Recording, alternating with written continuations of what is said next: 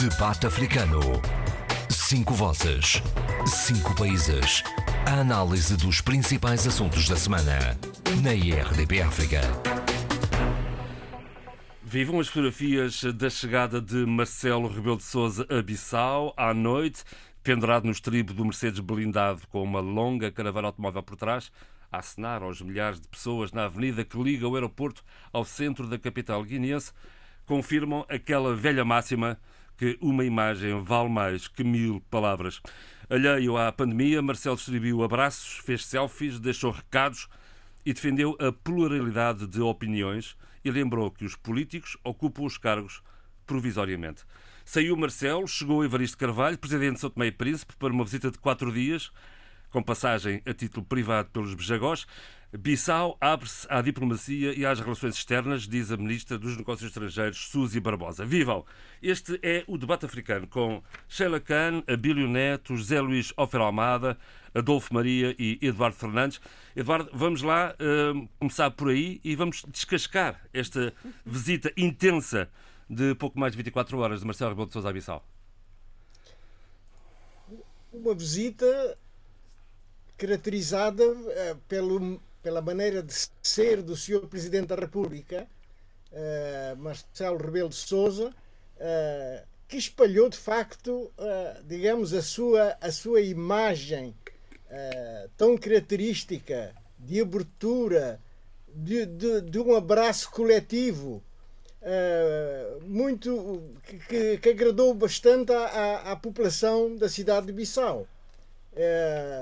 nós vimos a multidão que, se, que encheu a, a, a estrada do aeroporto a, ao centro da cidade para ovacionar o seu Presidente da República Portuguesa. E, e, e isto é uma das características, uma das marcas do, do professor Marcelo Rebelo de Souza. Portanto, uh, acho que também recebeu o carinho uh, da população uh, da capital da Guiné-Bissau, porque de facto encheram as ruas e certamente ficaram encantados com essa presença uh, do seu Presidente da República de Portugal e a sua maneira aberta, cordial, que, que demonstrou uh, ao longo do percurso entre o aeroporto e o centro da capital. Que surpreendeu claramente, surpreendeu claramente as autoridades uh, guineenses, particularmente o Corpo de Segurança, uh, que de, segurança, de repente ficaram exato. ali um bocado atrapalhados. Exato. Digo eu, atrapalhados é uma forma de expressão, está claro. Sim, sim. Não, mas isto é uma característica do, do, do, professor Marcelo Rebelo de Souza e, e, e, há que lidar com, a, com essa realidade. Felizmente, estamos num país né, que não, não, tem, não, não há grandes sinais de violência uh, nesta, em, em, matéria de, de, de recepção de, de, chefes de Estado, de políticos, uh, nomeadamente, uh, neste caso concreto, do, do, do professor Marcelo Rebelo Souza, que ainda por cima gosta do, de banho de multidão. Claro. E eu, eu, eu retiro aqui o termo atrapalhados porque eu sei que os, os, agentes de segurança nunca se atrapalham. Mas a, verdade, mas, a verdade, eh, mas a verdade é que não é habitual, particularmente em África, esta proximidade, tão, esta coisa tão junta de, de líderes, uh, uh, presidentes, uh, líderes máximos com a população assim, a população. cara a cara, braço a braço. Não, exatamente. É, é, isso quase que me apetece dizer: quem não deve, não teme o Sr. Presidente da República Portuguesa, portanto, é uma pessoa aberta, não é? Todos conhecemos pelos seus selfies, pela, eh, pelo, pela, eh, pelo contacto que tem diretamente com a população, e isso é extraordinário. Uh, e, e, eu gostaria aqui de citar uma frase do professor Marcelo Rebelo Souza eh, relativamente ao continente africano, que é, é, é uma, foi uma expressão que eu achei interessante, não é? A África ou se gosta ou, ou não se gosta. Exatamente. E ele, felizmente, gosta. Ah, isto é extraordinário. Portanto, ele conhece bem o continente africano e, e, e tem e é consequente né, né nessa, nessa amar o, o, o, a África e, portanto, revela como sempre, não é? com os braços abertos eh, para, contactar, para contactar diretamente a população, como aconteceu uh, nos 8 quilómetros que separam o aeroporto de Bissau ao centro da cidade. Isto, isto é a forma. E relativamente ao conteúdo? Agora, o conteúdo não. já lá vamos, Sara, já está aí danadinha, já vai, já vai. Não, não, não, estou bem, bem disposta a ouvir as, a alegria que vai nas, nas palavras e no tom de voz do Eduardo. Então siga. Não, quer dizer, o, não, isso é importante, não é? A, a, a questão, a questão o seu, o seu professor Marcelo Rebelo Souza, dentro dessa sua, uh, digamos, seu, uh, digamos, seu espírito popular, né, de, de, do contacto direto com as massas, uh, a verdade é que ele não deixa de, de, mandar, de dizer as suas mensagens. Ele diz, não é? Possivelmente não, sa, não será, não, como não pode ser mesmo, né? não vai dizê-lo publicamente, mas ele ele sabe muito bem uh, passar a mensagem que deve ser passada. Mas é? ele publicamente deixou alguns, alguns recados. Eu, eu retive este da provisoriedade, passa a expressão, Sim. dos cargos políticos. Exatamente. Muita gente esquece que é, que é transitório, sabe? Hum. Isso, isso, isso é uma boa mensagem, não é? é portanto, o cargo político é sempre transitório. É, poderá durar um, uns 3, 4, 5 anos, mas depois ou é reeleito ou, novamente a, a, escolha, ou então, pronto, uh, volta, a, volta tudo à primitiva, não é? Também disse, quando visitou e inaugurou a delegação da RTP em Bissau, uh, e aqui citado pela agência Lusa, ele disse que é muito importante a liberdade de imprensa. Ah, sem dúvida, sobretudo quando uh, vários países combatem e de forma, e de forma enfim, até, por vezes até violenta, violenta a liberdade de imprensa, não é? E quem paga são normalmente os jornalistas, não é? E, e, e, e como nós sabemos. E no caso da Guiné-Bissau são públicos as agressões uh, contra jornalistas. Foram públicas, estão fotografadas, estão mais que registadas. E os órgãos de, de, comunicação social. Nós não nos podemos eh, esquecer do caso da Rádio Capital, não é? Exatamente. Muito Exato. bem. Então, então de, haveria alguma mensagem que o Eduardo destacaria desta desta, desta passagem de pouco mais de 24 horas de Marcelo Rebelo de Sousa em, em, em Bissau. Por exemplo, uh, ele foi agraciado com o colar uh, com mais alta uh, condecoração do Estado de Guiné. É? Sim, senhor. Mas Exatamente. é merecida no seu ponto de vista, imagino. Não, sem dúvida nenhuma, sem dúvida nenhuma. Não, e eu volto a repetir, quando o, o Sr. Presidente da República Portuguesa, Marcelo Rebelo, professor Marcelo Rebelo de Sousa, diz que a África é um continente que ou se gosta ou não se gosta. E ele, felizmente, é daquelas pessoas que gosta. Exato, e, é preciso nós... compreendê-lo, não é? É, é preciso compreendê-lo. Se nós uh, analisarmos o percurso de vida do seu presidente Marcelo Rebelo de Sousa, vemos que ele tem uma grande experiência africana. Passou uma, uma parte uh, importante da sua vida em Moçambique. E depois, é? como, e depois, como professor de Direito, viajou por várias capitais dos PALOP, uh, uh, enfim, como, como professor uh, Como professor e inauguração, inclusive, de, algum, de da Faculdade de Direito de Bissau, por exemplo. É? E, e, portanto, o Sr. Presidente da República Portuguesa conhece muito bem a realidade africana por experiência própria, de uma vivência num dos, num dos palopes, que foi Moçambique, mas depois conhece praticamente, julgo que conhece todos os cinco palopes. Uhum. Não, é? não tenho dúvida nisso. Disso, é? Sheila, Bo uh, viva! Bom dia! Ora então, esta, esta, uh, esta eu, visita de Marcelo. Eu, por acaso, estive muito atento. Esta semana foi uma semana extremamente rica em termos de deslocações dos nossos vários presidentes uh, no mundo. Uhum. Uh, eu estive muito atenta também à, à presença de Marcelo Rebelo de Souza, primeiro em Cabo Verde, que também foi extremamente bem recebida, embora em poucas horas. Uma paragem técnica Exatamente. para almoço. E aqui na Bissau foi no fundo, e o Eduardo assim o disse bem, um, um, um, resultado muito coerente daquilo que Marcelo Rebelo de Souza é como pessoa. Extremamente comunicativo, empático, e é isso que é importante dizer. Uh, as pessoas sentem nele uma empatia enormíssima. Uh, mais do que um presidente, eles, acho que as pessoas veem um ser humano que irradia alegria, uh, uma, uma espécie, uma natureza expansionista de carinho, de aproximação física. Em Angola é o tio Celo. em, eh, eh, e até na Guiné-Bissau tratavam-no por priso. Exato, presa, prezi, prezi, prezi. Eh, foi muito interessante. Exatamente. Uh, uh, Acho eu acho interessante acho esta- estas, al- estas alcunhas deliciosas, como diz Sem agora o dúvida. João Pereira.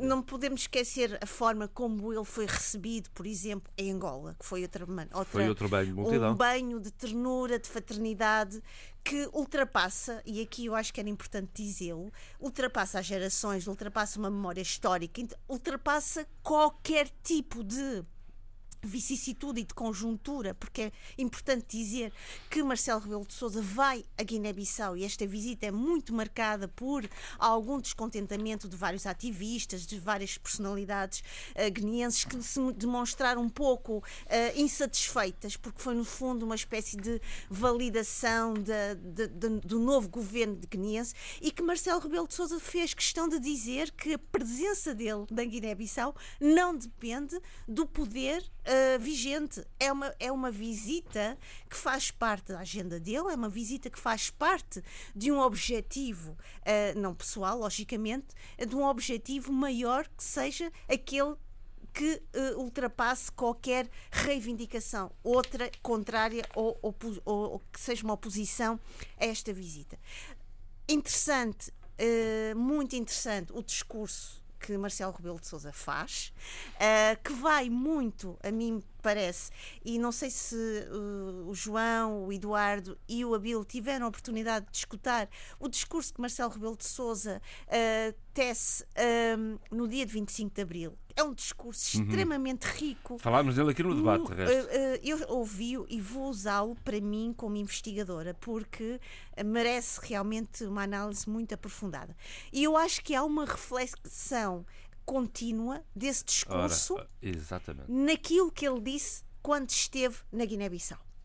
Uma visão extremamente eh, que eh, aborda de uma forma subtil e elegante, com muita lisura, eh, o passado, transformando num presente que ele procura ser equilibrado, ponderado e equitativo, nomeadamente quando diz que tanto os, os portugueses, tais como os, tanto, tanto como os guineenses, há boas pessoas e más pessoas, há bons passados e maus passados, e portanto eh, é interessante esta avaliação, uma nova avaliação de uma memória histórica que engloba, logicamente, inclui a Guiné-Bissau, e eu acho que ele foi extremamente hum, eh, inteligente, é essa a palavra, na forma como foi eh, refletindo no passado e presente da relação entre Guiné-Bissau e Portugal, tecendo algumas considerações, logicamente, mas eh, foi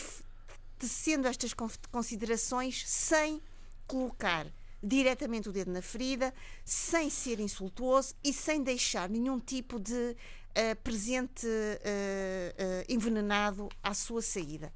Acho que Marcelo Rebelo de Souza é e vai deixar um, um registro eh, original e singular nas histórias não só dos presidentes da República Portuguesa, mas também na relação de Portugal com os seus países dentro desta lógica de Palopes, da lusofonia.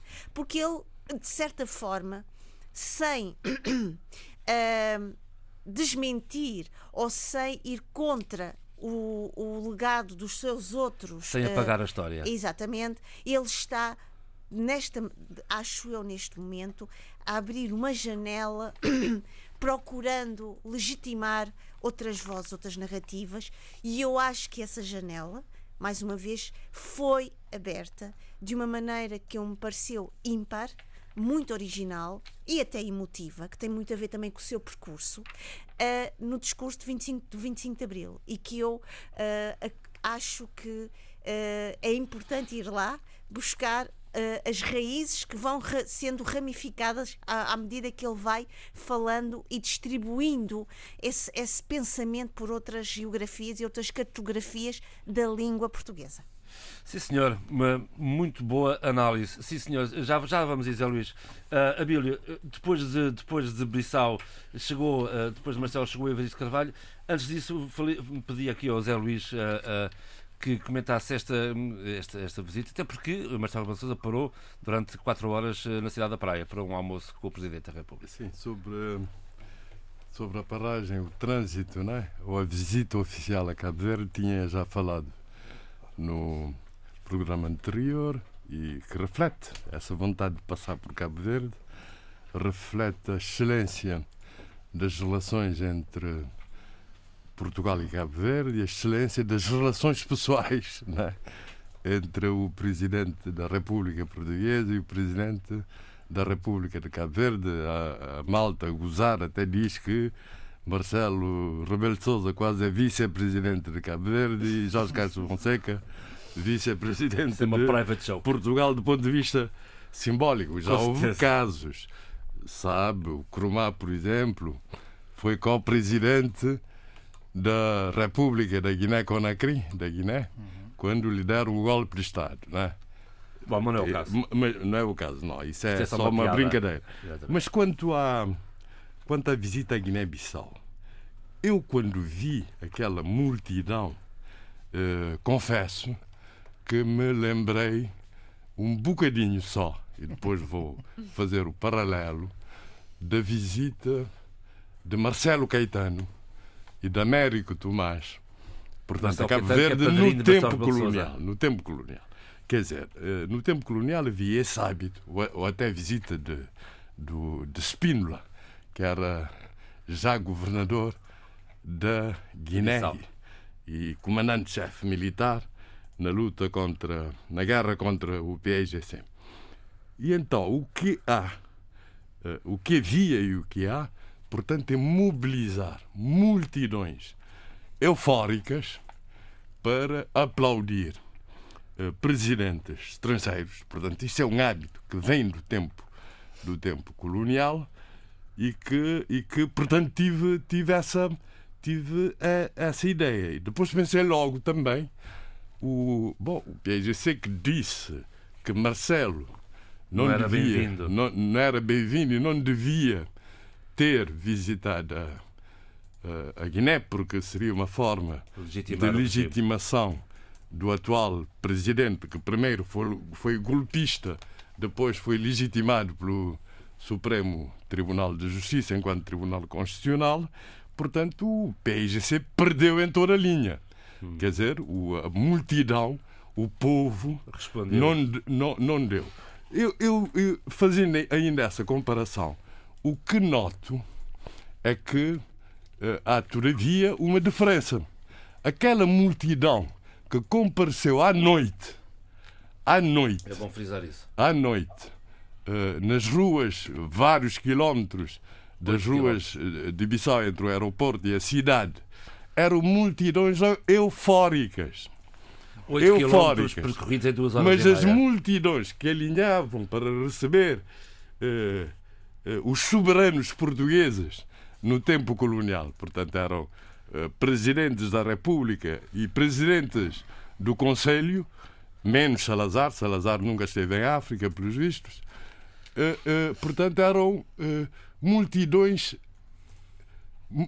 mobilizadas, enquadradas, disciplinadas e eufóricas, porque vinham, viam um chefe de Estado de todo o Império uh, português. Então, Luís, quanto ao conteúdo. Isso, e isso lembra-me, só, só para terminar, isso lembra-me também, por isso é que eu deixei, de, deixei, tomei uma opção pessoal, que é não ir a manifestações, nem assinar petições públicas, porque enquanto, enquanto estudante na antiga República Democrática Alemã, também acontecia o mesmo.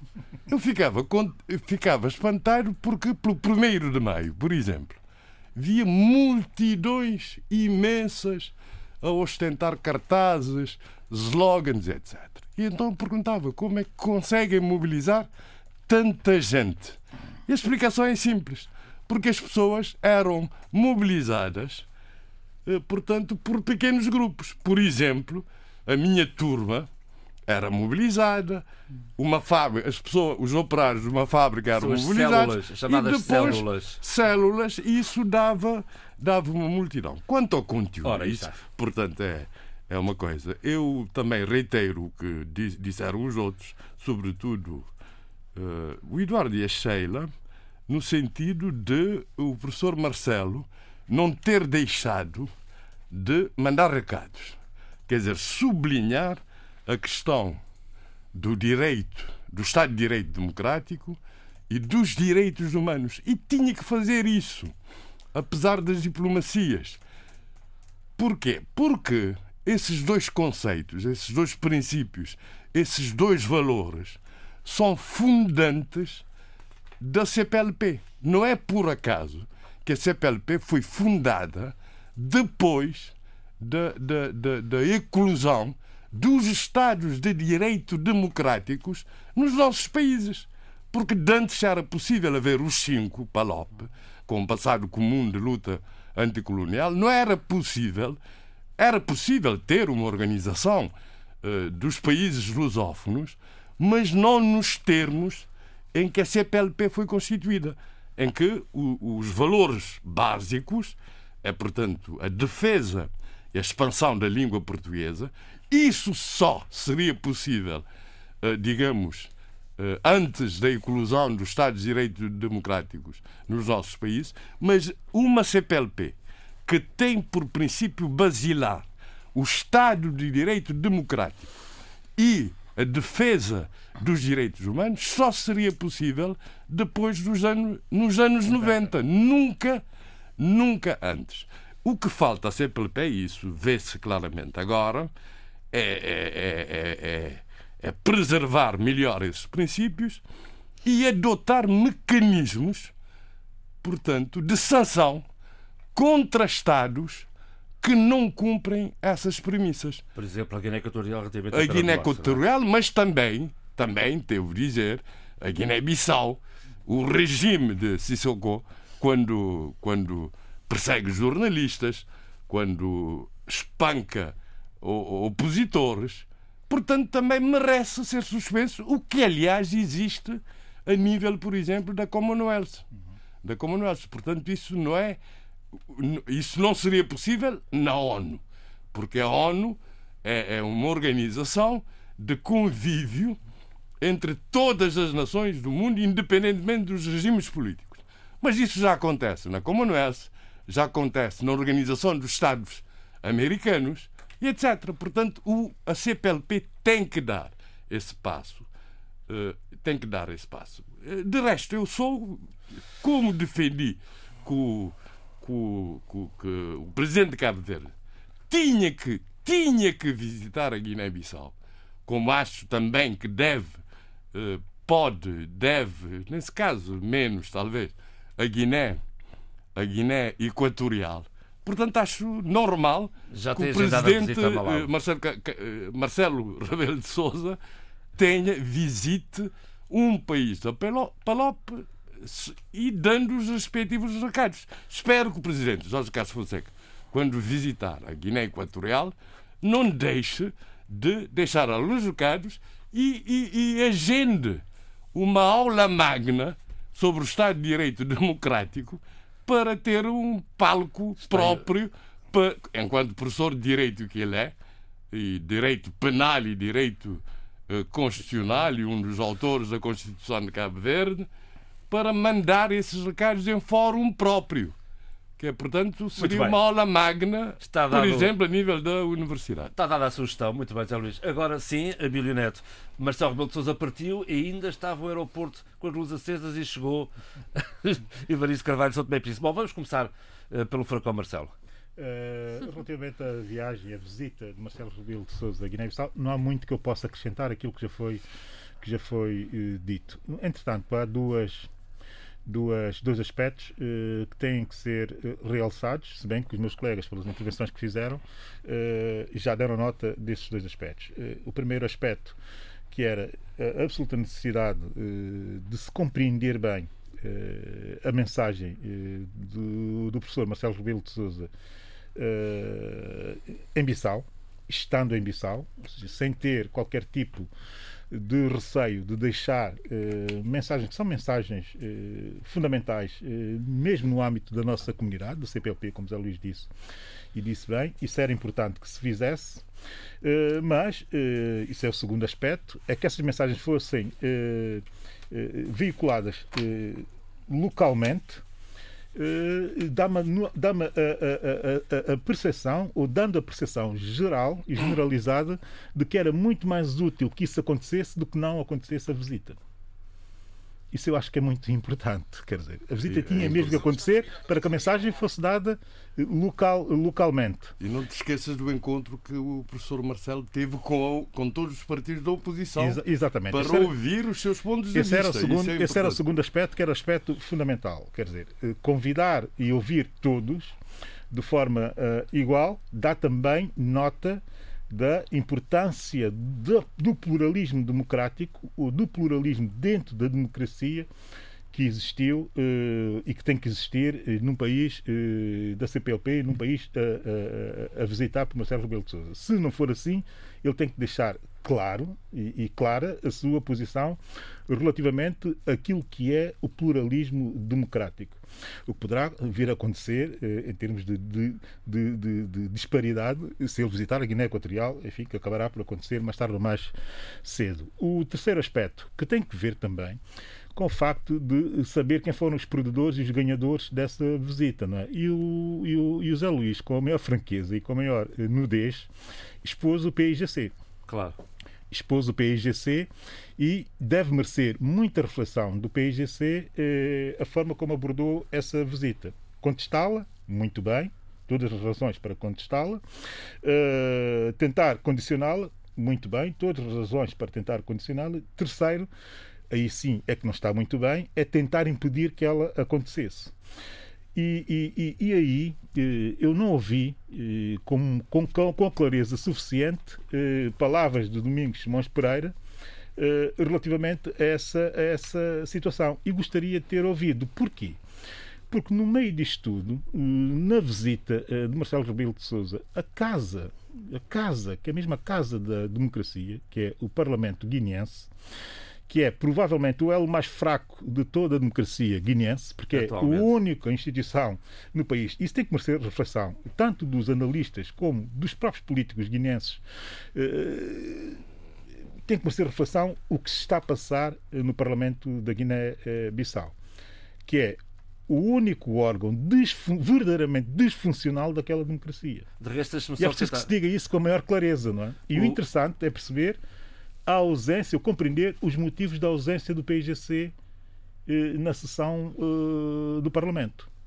Eu tive a informação, espero não estar errado, espero que, até que me corrijam, se, se confirmar que o PIGC não esteve na sessão parlamentar, eh, isso tem que Para ser... a aprovação do Orçamento Geral do Estado. Não, a sessão, a sessão de honra eh, que foi dedicada a Marcelo Rebelo de Sousa. Ah, está bem, mas também não, não participou na, na, no, na aprovação do OGE.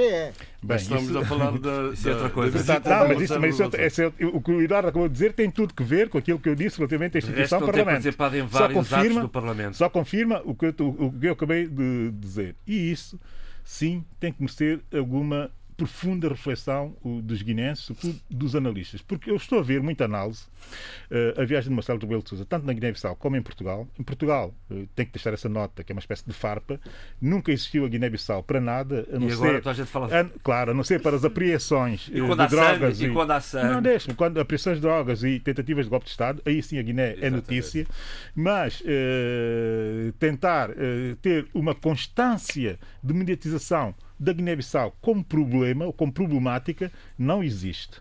Portanto, também tem que deixar essa farpa ao mediatismo e ao, e, opinismo português. Bem metido, Portanto, não gosto também que se faça o aproveitamento circunstancial e malicioso em alguns aspectos eh, da realidade da Guiné-Bissau. Essa nota eu tenho que deixar.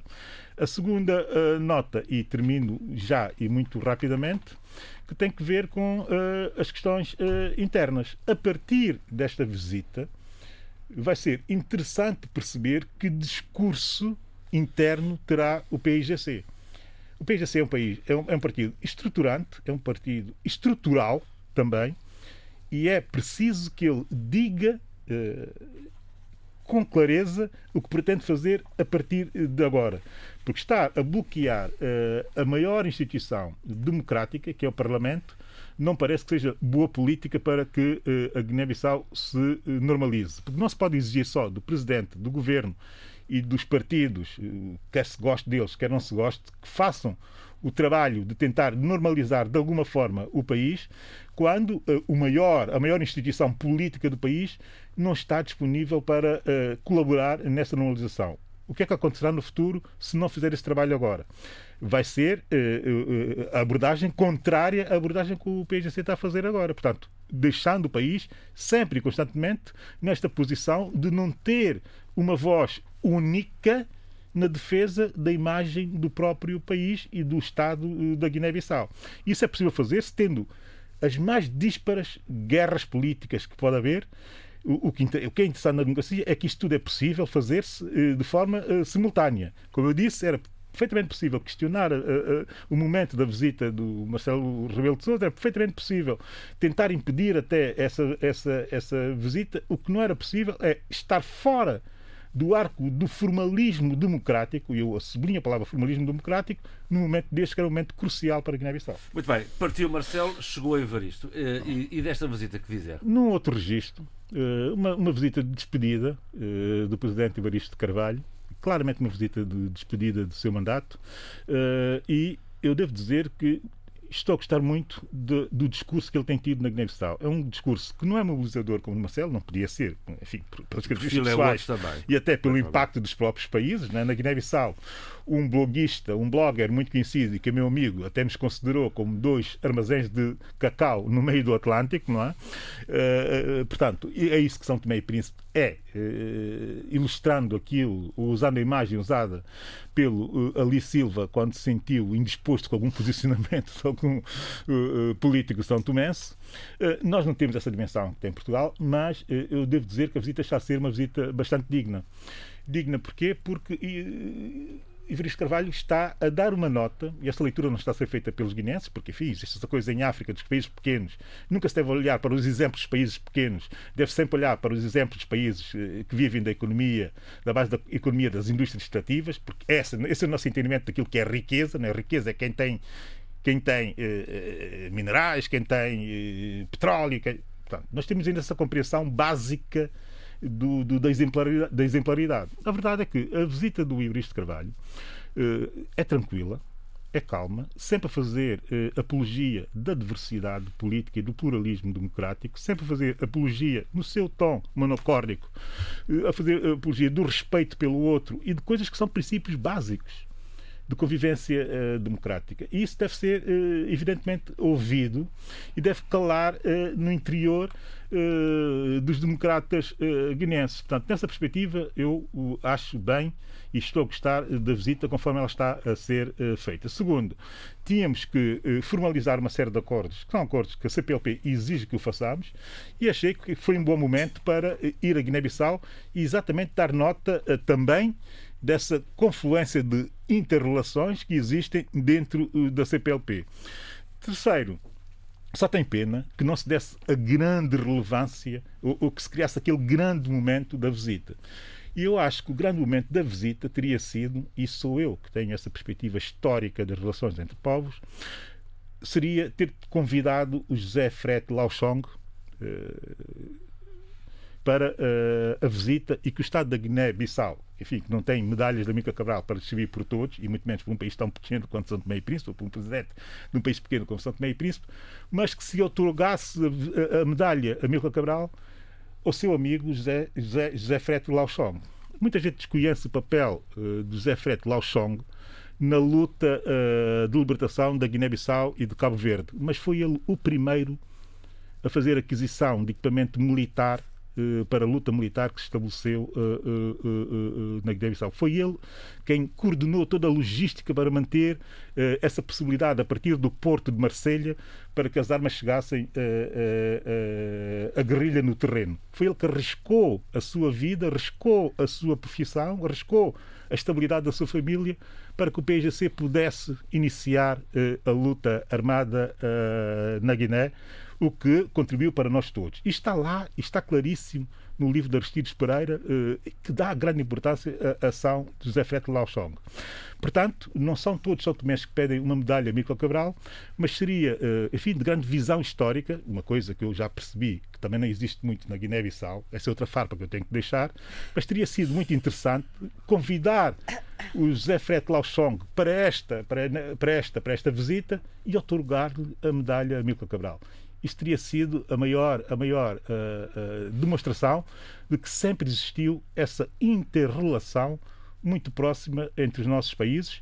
Alguns fizeram luta de libertação e outros que não fizeram trabalharam para que a luta de libertação uh, pudesse ter sido feita. Está dado o recado. Eduardo, já agora um, e, e, um, a, a, Ministra dos Negócios Estrangeiros, Suzy Barbosa, falou a, a propósito destas duas visitas simultâneas de uma nova fase da diplomacia guineense uh, e das relações externas uh, do país. Uh, como é que vê esta fase, Eduardo? Não, sem dúvida nenhuma. Quer dizer, a Suzy Barbosa tem toda a razão. depois de uma visita tão esplendorosa como foi a de o professor Marcelo Rebelo de Souza, segue-se a do presidente da República do país irmão, que é Santo Tomé e Príncipe. Portanto, eu acho que essas duas visitas uh, engrandece, engrandecem bastante o papel uh, da nossa, da nossa, dos nossos negócios estrangeiros, né? da nossa cooperação internacional. E, portanto, a, a ministra Suzy Barbosa uh, está de parabéns, porque, de certa forma, como ministra dos Negócios Estrangeiros, tem certamente que a sua mãozinha está, uh, digamos, na coordenação destas duas visitas. Disse que tem, tenho... Suzy Barbosa disse que tem, senti, tem, tem recebido uh, pedidos de outros países para visitar a Guiné-Bissau. Uh, isto é um bom sinal, digo eu. Não, é, é um belíssimo sinal. É um belíssimo sinal. Num, num momento em que, em que o continente africano está a viver uma situação bastante crítica. Uhum. Não sei se, se os meus companheiros seguiram a, a, a, mini cimeira, que devia ser uma verdadeira cimeira. E dela falaremos na segunda parte. Sim. Ah, bom. Então, calhar podíamos, podíamos, não sei se. Até porque. Até falar já. Não, não, não podes falar já, porque na semana passada foram comentadas aqui, no debate africano, decisões tomadas pelo Ministro das Finanças da Guiné-Bissau, João Fabiá, que o próprio contesta e desmente. www.rtp.pt barra é por aqui que pode continuar a seguir o debate africano em podcast a qualquer hora, sempre na RDP África.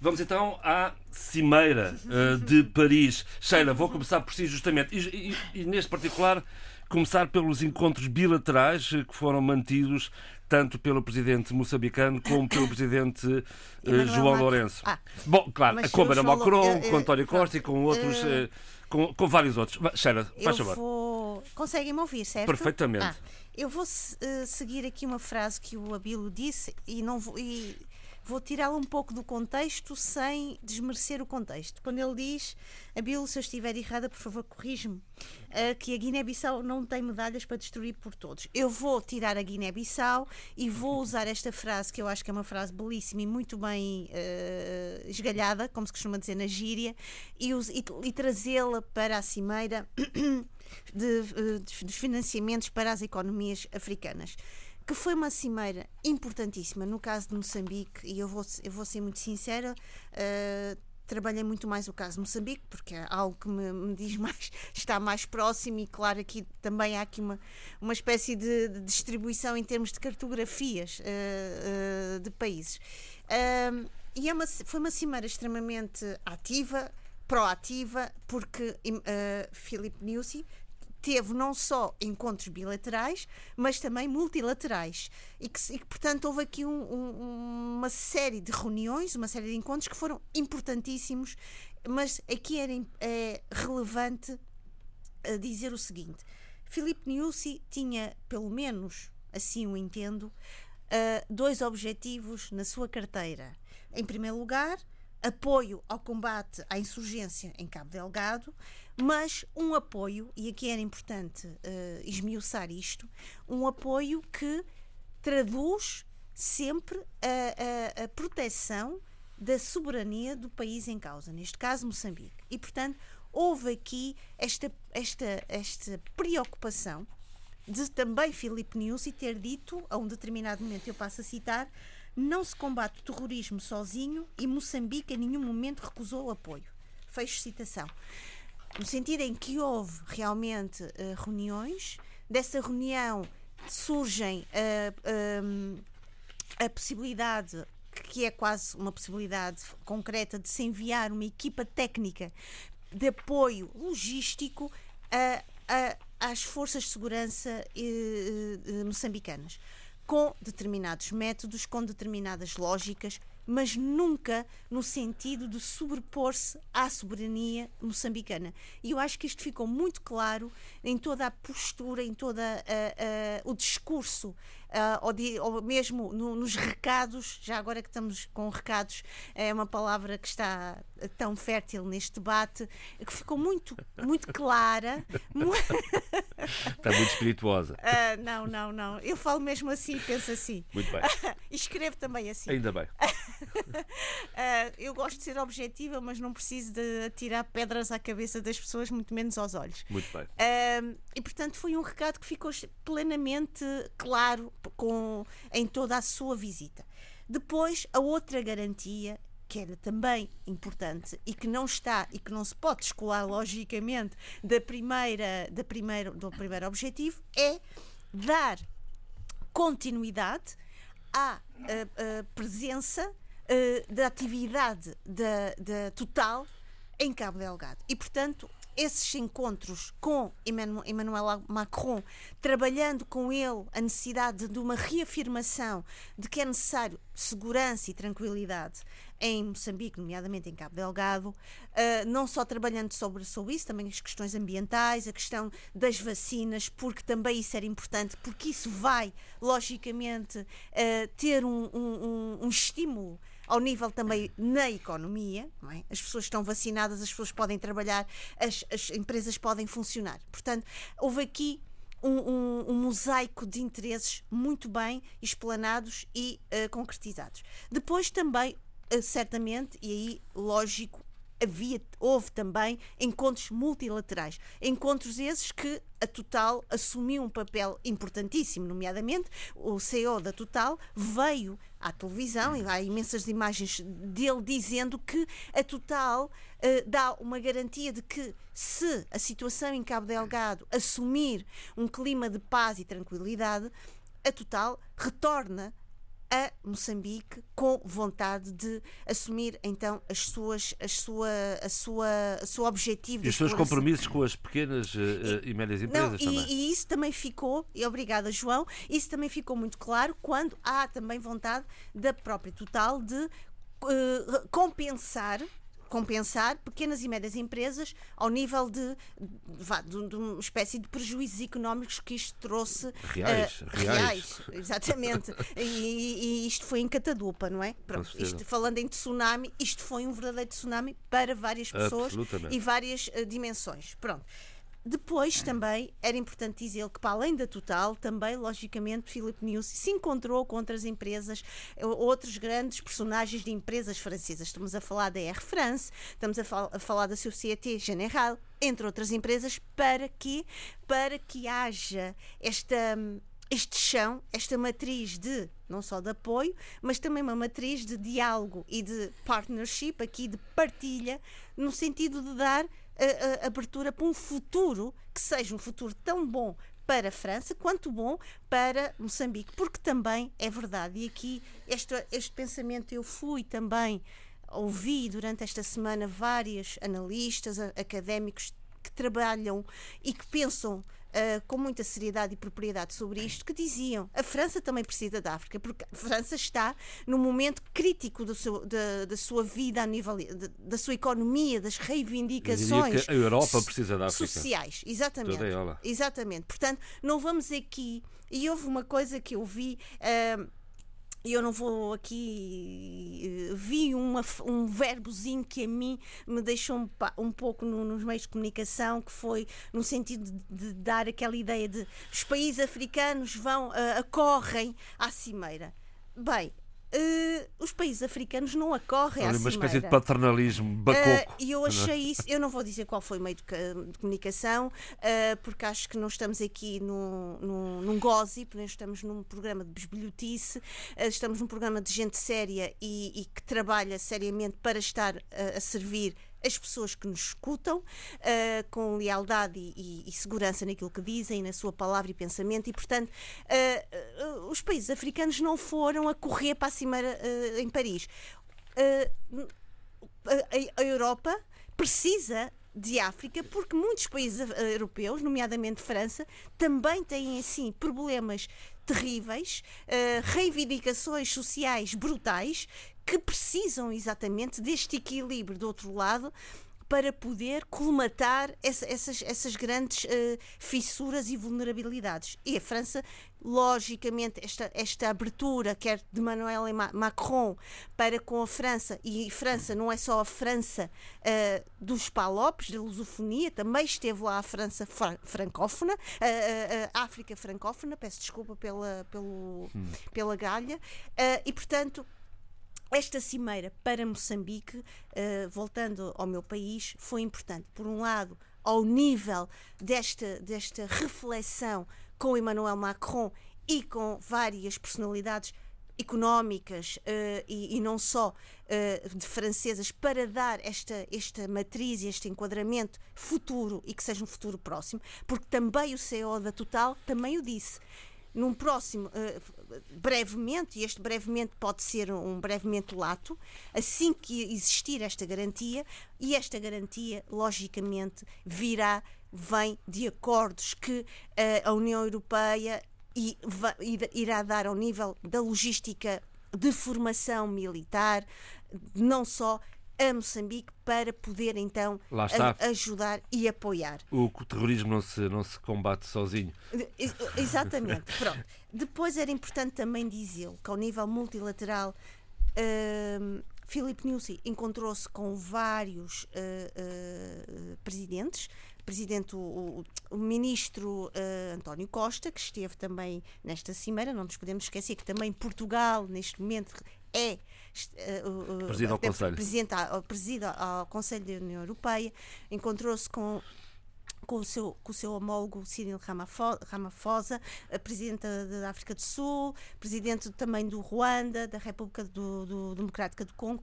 Também encontrou-se, isso é importante, com o diretor de operações do Banco Mundial, que veio dizer que o Banco Mundial não vai abandonar Moçambique. Portanto, há aqui Uh, no horizonte várias, uh, um, várias avenidas que se, se, a coisa se concretizar, logicamente, e esperemos que se concretize a um, a um ritmo uh, bom, a um ritmo saudável e a um ritmo sem percalços, algo interessante pode acontecer, não só para Moçambique, como para a França, como também para todos os outros elementos europeus que estejam Sim, à volta. E como, para... Diga, diga. Não, e queria também dizer o seguinte: é que também há, houve também aqui uma importância do Banco, do BAD, do Banco Africano para o Desenvolvimento, em dizer que quer contribuir com uh, investimento para a produção de vacinas. E nós sabemos que isso é essencial para as nossas economias africanas, essencial para a nossa população que precisa uh, urgentemente deste, desta, desta, deste punhado de esperança e de sobrevivência. Portanto, eu acredito que Filipe Niusi regressou já uh, e regressa já com uma agenda uh, bem ativa, porque teremos pouco, daqui a pouco tempo o, o, o Comitê, o Comitê Central, Central da, da Frelimo. Uh, e, portanto, uh, Filipe Nussi tem aqui já na sua bagagem muita informação, muito, muita, muito, muito alimento para ser digerido hum. dentro de si como presidente, mas para fora de si para a sua população e também para, o seu, para toda a sua agenda política que Moçambique vai precisar neste momento de escutar e de ouvir. De resto, o Comitê Central da Frelimo já, já fez saber que a liderança de, de não, vai estar em não causa. está em causa não, naturalmente. Nem estará, nem vai ser discutida. Não também. é desta. Muito bem. Uh, também encontros bilaterais com Angola. Infelizmente, o Adolfo Maria não nos pode acompanhar neste programa, mas o Abílio também acompanhou atentamente esta semana. Aliás, como de resto o Eduardo, já lá vamos, Eduardo, mas vamos aqui aos. Um, uh, Abílio, aos encontros bilaterais de Angola, de João Lourenço, tanto com Emmanuel Macron como com António Costa. O que é que destaca destes, de, destas, destas reuniões? Eu, se calhar, acabaria ou acabarei por destacar o geral Uh, e quando eu digo destacar o geral, é destacar os compromissos uh, coletivos e que não só os específicos que foram, que foram uh, projetados a partir dessa cimeira. há uma coisa que eu tenho que dizer, por antecipação, é que mal se deu, o, mal se soube do que viria aí com a, com a, com a Covid-19 eu fui daqueles que, infelizmente, a África também já tem muita gente a fazer análise de conjuntura, enfim, análise de risco também, enfim, dentro das diversas análises a, a fazerem-se, que eh, haja um setor forte que eh, posicionou-se no sentido de eh, tentar pensar, a, passar a mensagem de que mais do que a dívida africana, o que estava aqui em causa era como financiar as economias africanas no pós-Covid. Pós uhum. Porque a questão emergencial a questão emergencial de base, que seria uma resposta global eh, e multilateral, se quisermos, eh, na resolução ou na solução da crise, mais ou menos haveria de ser eh, feita pelos mecanismos que existem dentro das multilaterais e até em relações bilaterais de cooperação internacional. O problema é como financiar as economias africanas depois desse período. E aqui devo dizer que essa cimeira vem dar validade a esse setor que eh, defende eh, a partida esse, esse, esse posicionamento prioritário. E depois também dizer eh, às pessoas eh, que eh, toda a relação do continente africano não tem necessariamente que ser, e essa é outra farpa, não tem necessariamente que ser eh, acantonada na ideia da França-África. Eu sei que fica muito bem com, como, como logo, eh, é um bom logo para é ativismos, é para, para, para ativismos e para ativistas e, e para o tipo de intelectuais que gostam de viver de logos e não passam dos logos e gostam até também de, de, de estimular algum dogmatismo uh, uh, fechado. Mas a verdade é que a relação uh, com a França ou com qualquer outro país, seja ele potência ou não, seja ele antigo império ou não, tem que ser sempre uma, uma, uma relação de iguais e olhar para o futuro. E essa relação de iguais e olhar para o futuro, eu já vi melhores e bons sinais nesta cimeira. Acompanhei, sobretudo, o facto de, para além dos chefes de Estado, também terem sido convidados uma série de personalidades eh, de grande peso eh, na, na, na reflexão sobre eh, a África e o futuro próximo, não é? Como o Tidjane Tiam, que deu uma belíssima entrevista, diga-se passagem, à TV Sank, que eu aconselho as pessoas a lerem porque está ainda online, e que diz claramente o que era ou a que se ia com aquela cimeira. É preciso lembrar as pessoas que a cimeira chamava-se, ou tinha como título, a cimeira sobre financiamento das economias africanas. Não era uma cimeira sobre uh, uh, o repatriamento de obras de arte uh, africanas, isso é, uma, é, uma, é uma coisa à parte, e nós temos que. Não era uma cimeira sobre o, o antirracismo em França, essa é outra coisa à parte. Isto tudo tem que ser discutido, mas aqui essa cimeira, essa cimeira, era uma outra coisa. Essa cimeira era efetivamente sobre o financiamento das economias africanas. E era essa concentração e esse foco que tinha que ser mantido. Isso eu vi e compreendi dentro daquele, dentro daquele, dentro daquele hum, quadro de enquadramento do foco principal e quase que exclusivo uh, da cimeira. Aí sim foi muito boa, porque antecipa uma outra componente, para além do financiamento, que tem que ser eh, negociado com a Europa, que sim já falar da Cimeira eh, África-Europa, que vem eh, a de em outubro. Isto aqui é uma muito boa antecâmara para o que vem eh, aí a seguir. E é tão boa antecâmara, porque muita gente não percebeu, percebeu ou entendeu que a cimeira seria só exclusivamente de França com a África e não compreendeu que, para além do, dos franceses, tiveram, para além de, de toda a cúpula francesa, cúpula política, estiveram lá esteve lá outra cúpula, ou outras cúpulas também capazes de financiar de resto, uh, o, o pós-Covid na economia africana. Não? É? Vou acrescentar, esteve lá António Costa, já aqui foi dito, era para estar Pedro Sanches, que é a última da hora não pôde ir por questão sim. de Marrocos. Esteve Angela Merkel à distância, esteve sim. também António Guterres à distância, quer dizer, os não foi uma bilateral França-África. Os países do Golfo estiveram três sim. e muito importantes, porque dois deles são fundamentais para financiar as nossas economias, sobretudo a Arábia Saudita, não é? Uh, uh, portanto, nós estamos aqui a falar de uma cimeira que acabou por ser muito mais multilateral multilateral, muito mais multilateral do que propriamente uma cimeira França, França. Portanto, essas leituras têm que ser feitas, têm que ser mesmo feitas, e eu não posso, de forma irresponsável, uh, olhar para um presidente africano e dizer o que é que ele vai lá fazer a Paris. Não, ele tem que gerir uma economia onde as pessoas estão no limite, onde as contas estão no limite, onde as finanças públicas estão no limite. Não está para dar respostas a dilentatismos uh, intelectuais que não compreendem que há tempo para uma coisa e depois há outro tempo para outra coisa. Não é? Eduardo Fernandes. Exato. Eu gostaria, de facto, de, de lembrar que a avaliação que foi feita das necessidades de financiamento no continente africano foi de 300 mil milhões de dólares para 2025, até 2025. Pois bem, a, a cimeira, a, que não foi completa, como todos, e o Abílio disse bem, a, apenas conseguiu um compromisso, um pledge, de 100 mil milhões de, de dólares, não é? Uhum. Portanto, um terço do valor que tinha sido, digamos, a avaliação feita uh, sobre a necessidade de financiamento do continente. Uh, qualquer maneira, uh, digamos, a grande esperança de obtenção do remanescente para o financiamento, para as necessidades de financiamento do continente africano, vão ter lugar em outubro em Montpellier, Exato. penso eu. é? E desejo também que, que, isso aconteça, não é? Essa avaliação de 300 mil milhões de dólares para o continente africano é de facto um montante uh, que, se, se, a África conseguir obtê-la, uh, vai dar um grande impulso. Uh, e se for bem aplicado, desculpem, essa parte é muito importante. Se for bem aplicado, Uh, e tiver, digamos, um acompanhamento de perto do doador e do financiador, uh, a África poderá, de facto, melhorar a sua resiliência perante o impacto negativo do Covid-19 e, e, das necessidades que o continente tem de, de, de, financiamento. Mesmo que neste momento só tenha havido um compromisso de 100 mil milhões, isso não, não significa que em outubro não se consiga o remanescente para prefazer os Exato. 300 mil milhões, o que será muito bom para, para, para a África. De resto, eu, eu ontem segui com particular curiosidade uh, e interesse. Já lá vamos, Zé Luís, já lá uhum. vamos.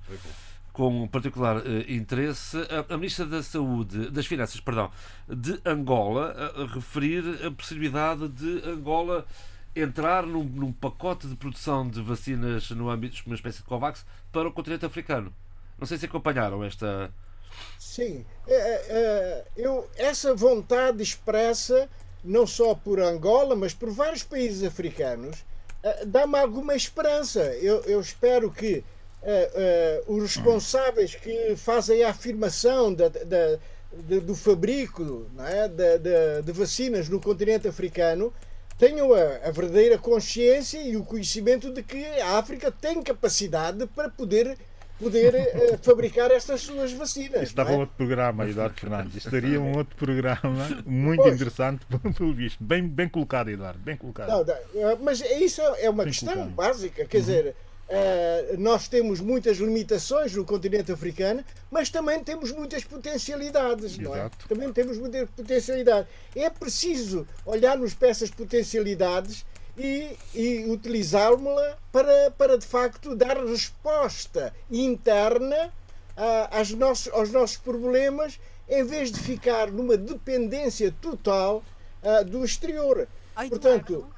Deixe-me só dizer uma coisa: para além de termos potencialidade, temos uma massa crítica incrível que muitas vezes é captada e que vai para a Europa e para outros lugares trabalhar como cientistas. É preciso dizer isso. Sem dúvida, sem dúvida. Portanto, significa que o continente africano é repulsivo uh, uh, da, da, da, digamos, da, da sua capacidade, das, das grandes mentes que tem, que de facto tem, não é? E, Vamos fechar aqui este. vezes não é aproveitado, não é? Zé Luís, para fechar esta, esta ronda à volta da Cimeira uh, para apoio às economias africanas? Uh, Pareceu-me uma cimeira de grande importância, até pela, pelos objetivos que se propôs. Porque para essa cimeira falou-se de um New Deal. uma nova toma, tomada de consciência coletiva, uma mudança de estado de espírito para o lançamento de uma dinâmica profunda para a transformação do continente a longo prazo. Portanto, não tinha a ver só com, com objetivos de curto prazo a ver com a Covid. Isso porquê? Porque a África teve, eh, em 2020, pela primeira vez, uma recessão Exato. económica depois de anos e anos de crescimento. Portanto, quer-se. 24 quis, anos. 24 anos. Que, quis, portanto, aproveitar isso como uma nova oportunidade. E, e, e encontrou-se, de alguma forma, os mecanismos que, a princípio, pareciam, pareciam, uh, pareciam pessimistas. Uh, portanto, o financiamento da economia africana através dos direitos especiais de saque do FMI. FMI. Exato. Uh, direitos especiais, portanto, que são, que são distribuídos consoante as cotas dos países. Acontece que, portanto, estariam disponíveis 650. Bom, eu li o Janafrique. Aí falam de bilhões, mas parece milhões. que bilhões, bilhões são mil, mil milhões. Mil, mil, milhões. Eu ainda não percebi isso. Porque é. no, Brasil, no Brasil falam também de bilhões e, trilhões. E nos é? Estados Unidos também, mas também. bilhões são mil milhões. Mas, mas repare, de 650 bilhões, uh, mil milhões de dólares Justamente. disponíveis, só estariam disponíveis para a África, consoante, portanto, a cota parte das contribuições dos países africanos para o FMI, Fundo Monetário Internacional, 33 mil milhões. Isso era, seria um montante irrisório. Porque, como os países mais ricos têm cotas partes maiores, portanto, uh, uh, o grosso portanto, uh, do, do, dos fundos estariam disponíveis para os países que ricos não, que não os usam. Que não os usam e que precisam menos. Por isso, estabeleceu-se o objetivo de, em vez de, de disponibilizar 33 mil milhões de dólares, passou-se para 100 100 bilhões? Mil milhões. 100 mil, mil milhões. Eduardo, portanto, isso é uma segunda fase. Porque a, segunda, a primeira fase, o que estava disponível era um montante irrisório. E como é que se vai conseguir isso? Através da alocação daquilo que estava destinado aos países ricos para os países uh, africanos. Uh, uh, e uma, também o que me pareceu importante dessa cimeira é o alargamento da moratória sobre a dívida que, dos países africanos detida pelos países do G20. Mas há, um, há uma questão também que é atual, que é a questão da vacinação. Neste momento, só 2,9% da população africana está vacinada. Portanto, o objetivo, também é otimista, é conseguir aumentar. Portanto, o, o, o objetivo que se tinha era vacinar 20% da população africana até fins de 2020. Agora, portanto, duplicou-se de 20% para 40% até fim de 2021. Não se chega, portanto, ao que os brasileiros dizem imunidade de rebanho, mas que eu prefiro dizer imunidade de grupo, não é? é, é aqui é assim que se chama. Mas isso implicaria mobilização, a mobilização, portanto, de 50 mil milhões de dólares pelo FMI para obter essas vacinas no sistema COVAX e, e para, para, para chegar aos países africanos. Temos que fechar esta OCI e passar e, à frente. Uh, a última coisa sobre isso é isso mesmo, que é, portanto, a exigência que se fabrique vacinas no próprio continente africano. Isso é possível pelas razões já ditas, mas também pela transferência de tecnologia e a transferência, obrigar a transferência de tecnologia, isso é permitido, é possível no sistema da, da Organização Mundial do Comércio. do Comércio, assim como também a suspensão, eh, portanto, das licenças, não é? Uhum. Abertura, das abertura das, das patentes. patentes. Das patentes, das patentes, portanto. Amigo, então, fazer sinal para muito rapidamente muito fechar rapidamente sobre a questão das vacinas, que vocês sabem, não é? eu tenho mandado como tema recorrente desde dezembro. Não é? Uhum. Uh, Depois Mas, da cidadania. Claro, o Zali já deixou aqui. Já... gostei, dessa farpa, gostei dessa farpa. Gostei muito, muito dessa bem, farpa. Muito bem.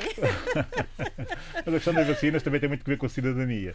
Uh, lá estamos nós outra vez no, no reino dos, dos comportamentos e do mindsetting uh, africano. é que na mesma semana, ou no mesmo, no mesmo período, digamos, no mesmo contexto, nas mesmas circunstâncias, em que estamos a exigir eh, o, a suspensão das patentes para que haja produção interna eh, no continente da vacinação. O país está melhor colocado para o efeito é a África do Sul, como sabemos todos. Eh, naturalmente, com alguns eh, problemas eh, específicos, que essa, a natureza dessas vacinas é completamente diferente da natureza das vacinas anteriores. Portanto, a produção nunca poderia ser eh, automática, não é? não é só uma questão de disponibilizar. Há, há outras variantes. Já, já, exato, e já, e já se compreendeu a complexidade complexidade do momento atual. Entretanto, há aqui, eh, como eu dizia uh, há bocadinho, aqui algumas coisas que nós, africanos, e aqui está o meu olhar endógeno, que é um olhar que eu não posso deixar de ter, não podemos, uh, no mesmo período, nas mesmas circunstâncias, no mesmo contexto, ter, por um lado, a notícia de que queremos produzir a vacina para ter também alguma autonomia, uh, digamos que tecnológica e até também de investigação, que já existe dentro do próprio continente, uh, como sabemos, até a propósito da Covid. Uh, e por outro lado, temos países africanos a não conseguirem vacinar e a destruírem vacina. não terem capacidade logística sobrante. para aplicar as vacinas. Exato. Outros a ter que despachar os lotes que foram concedidos Uh, pela COVAX e pelo sistema uh, CDC africano.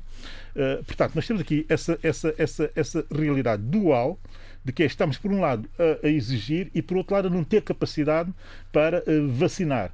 E essa é que é a grande realidade africana. Agora, não podemos estar só focados naquilo que é a nossa relação com o exterior, esquecendo que dentro temos um problema complexo para resolver. E esse problema complexo não é só ao nível da distribuição, e da capacidade de alguns países o poderem fazer, mas também é, é uma questão de mindsetting e de comportamentos, como eu disse.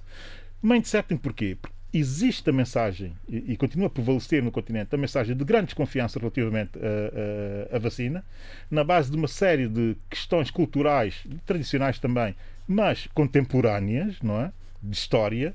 Uh, e, por outro lado, existe também uma certa uh, disfuncionalidade dos próprios Estados uh, para chegarem ao, todo da sua população através de um sistema nacional de saúde, dos sistemas nacionais de saúde, que funcionem. Nós temos que trabalhar estes dois aspectos para termos efetivamente a capacidade de exigir um outro tipo de comportamento exterior. Portanto, o endógeno tem que ser mais trabalhado para que o exógeno seja, de facto, uh, exigível, não é? Isso é um polígono complicado. Mas é uma coisa muito estranha, que é, uh, há um conjunto de cinco investigadoras uh, sul-africanas, quando começou essa crise, e eu tenho que dizer isso, não posso aguentar isto dentro de mim, e vou ser rápido, quando começou essa crise, um conjunto de cinco investigadoras africanas, sul-africanas desta área, da Universidade do Cabo, fizeram um apelo, que é um manifesto, mas também que, que está em, todos, em, todo, em grande parte das publicações científicas, né, da Lancet, Nature, etc. Grandes, grandes. Exato, e a pedir aos governos africanos, a pedir, eh, por um lado, aos governos africanos que deixassem que as nossas populações fossem testadas, ou seja, que fizessem parte dos testes eh, pró-vacinação. E na altura houve a pressão de sempre de alguns setores Uh, sobretudo intelectuais, não, intelectuais e também conservadores, que é uma mistura muito complexa dentro do continente, a dizer, por, uma, por razões históricas, históricas, mas também por razões tradicionais. Cubaia, a história da Cubaia, não é? Pois, a história da Cubaia e do histórico que existe, que de facto existe, mas nós temos que ultrapassar. Uh, e isso atrasou bastante o posicionamento da África do ponto de vista, do ponto de vista uh, da investigação científica sobre as novas vacinas. E essas jovens investigadoras fizeram um manifesto e mais não só a, a, a, exigir que houvesse uma relação normal para que o continente pudesse ser testado, que as populações do continente pudessem ser testadas pela natureza específica dessas, dessas novas vacinas. É evidente que nós não ouvimos nada disso e, e continuamos a manter naquelas, naquela ideia do, da tradição, mas também do ideológico histórico, se quisermos.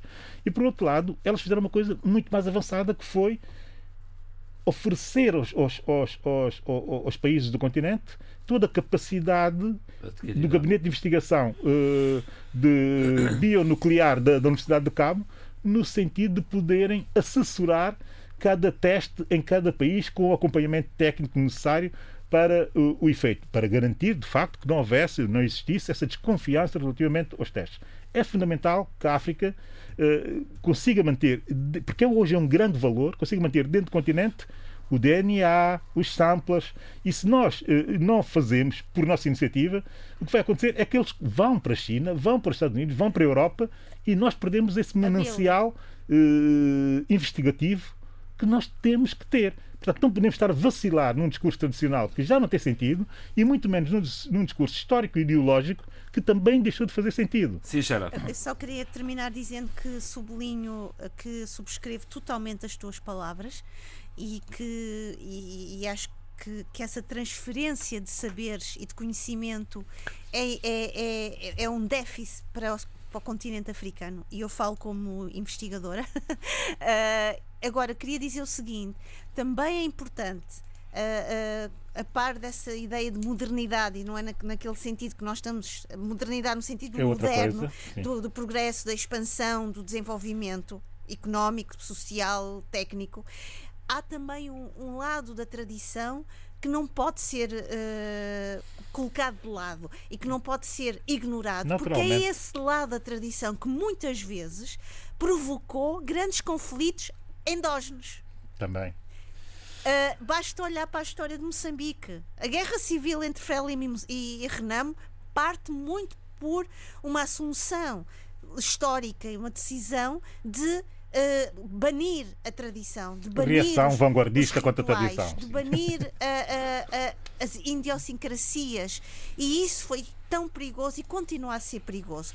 Acho que a grande, só para terminar, o grande aprendizagem, que é um desafio constante para nós, africanos e africanos no mundo, é saber lidar com a diferença, não torná-la não transformá-la num obstáculo e num muro inalcançável, mas sim em algo que a gente, que a gente aprenda a coabitar eh, em, em, com outras realidades, se calhar não digo mais desenvolvidas, mas com outros parâmetros, outras cores e outras formas de estar no mundo. Absolutamente de acordo. Muito bem, vamos seguir em frente neste, neste programa para uma última ronda para cada um, para as uh, agendas internas. Vou começar por Cabo Verde, porque Cabo Verde tem um novo governo. Falámos descascámos este novo governo praticamente a semana passada, com base em informação do Jornal da Nação, que veio a confirmar-se toda, exceto a pequena surpresa de Jorge Santos Ministério das Comunidades, recém-criado, diria, para ele próprio. Uh, bom, eu pessoalmente uh, sou a favor da existência de um Ministério das Comunidades. Já houve o Ministério das Comunidades na, no governo de Zé Maria Neves. Penso que a diáspora cabo-verdiana tem tal importância económica, social, de tal forma que se criou o conceito de nação diaspórica cabo-verdiana transfronteiriça.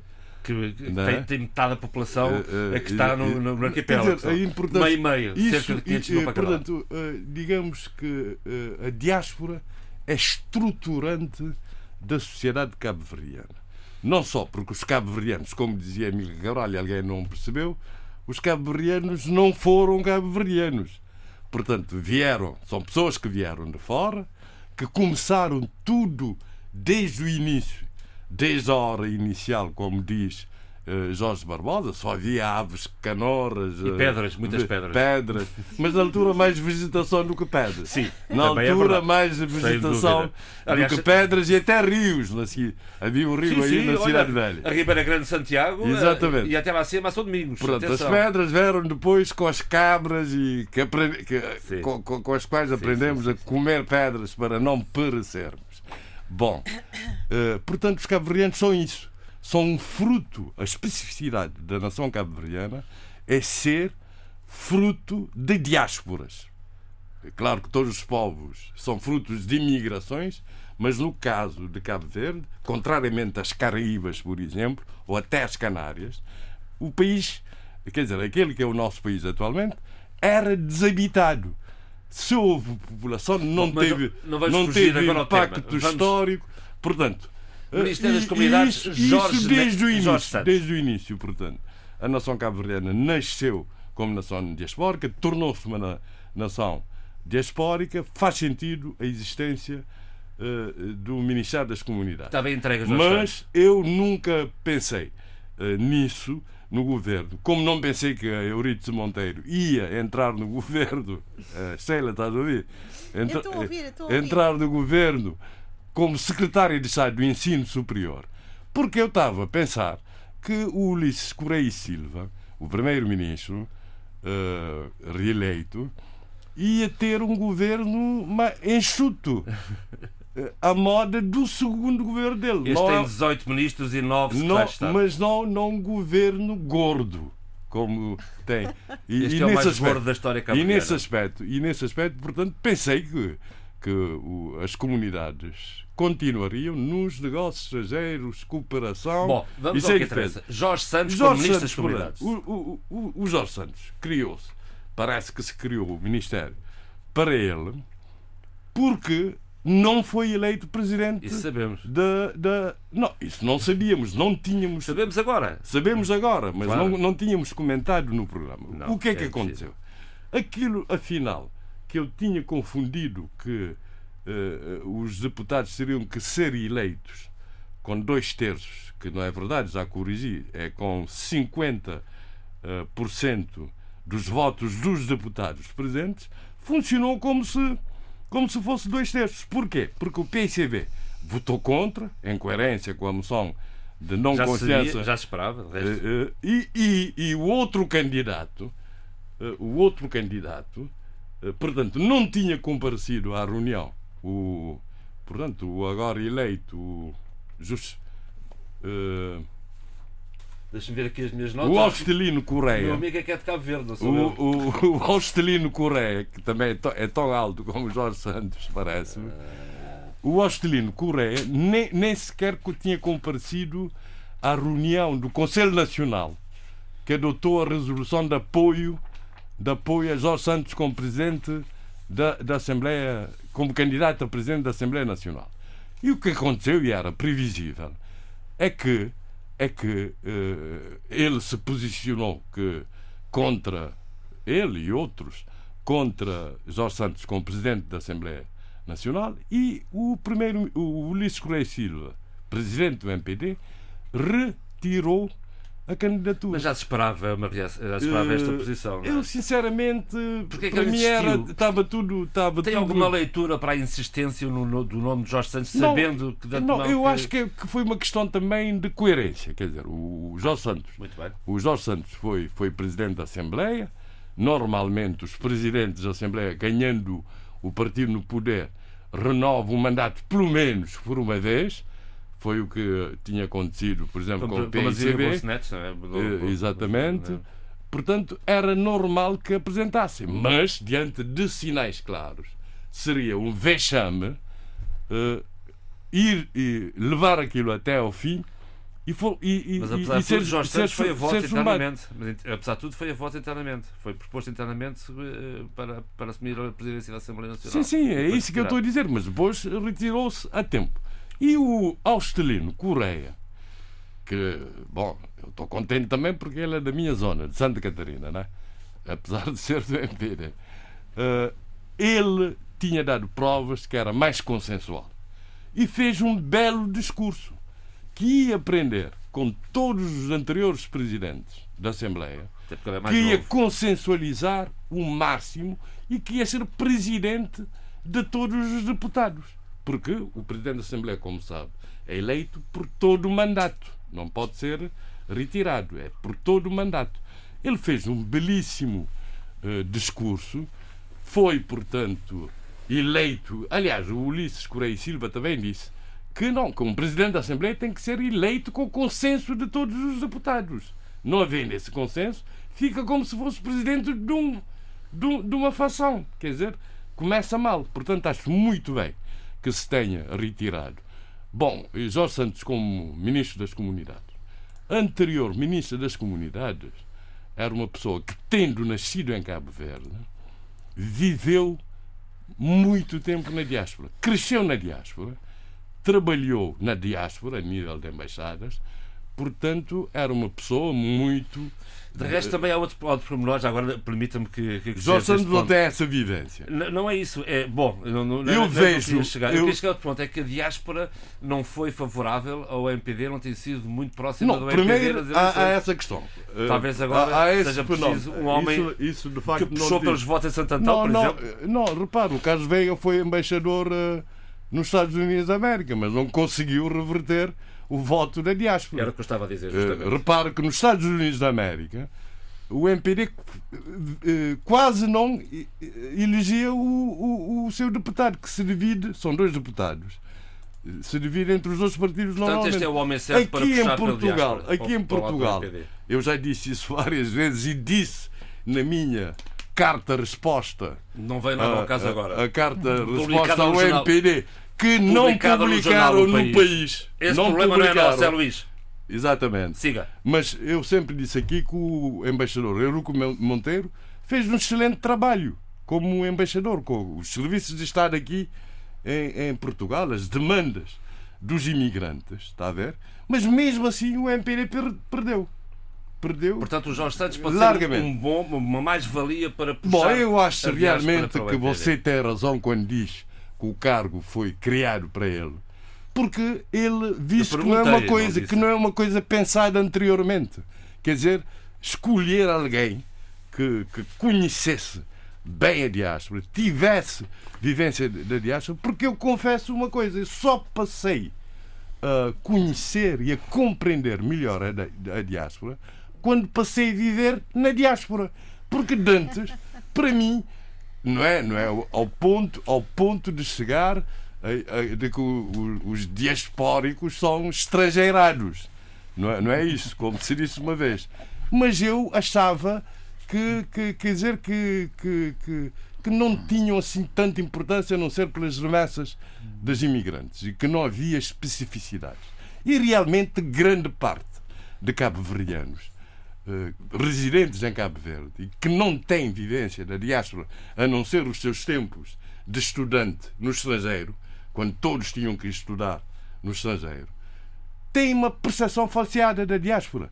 Eu, por exemplo, quando faço, pergunto coisas, dizem, não, nós estamos no terreno. Não! O povo cabo-verdiano é um povo diaspórico, o terreno é nas ilhas e diásporas. Eu, imitando Manuel Duarte, que inventou a expressão o povo das ilhas, depois retomado por Onésimo Silveira, num poema, O Povo das Ilhas, que era um poema de frente para o povo das ilhas, criei a expressão o povo das ilhas e diásporas. Povo das ilhas e diásporas.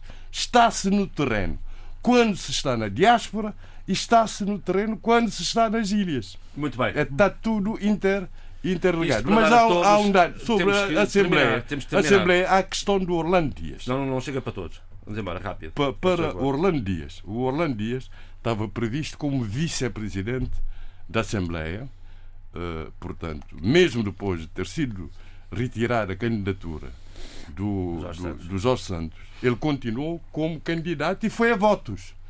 E foi a votos.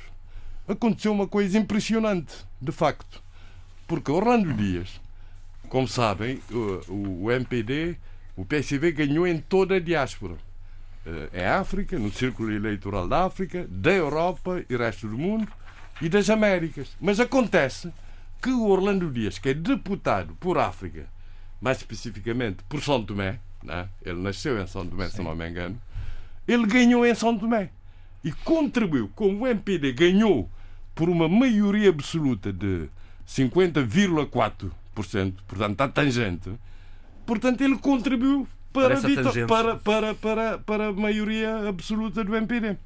E vai a votos, o que é que acontece?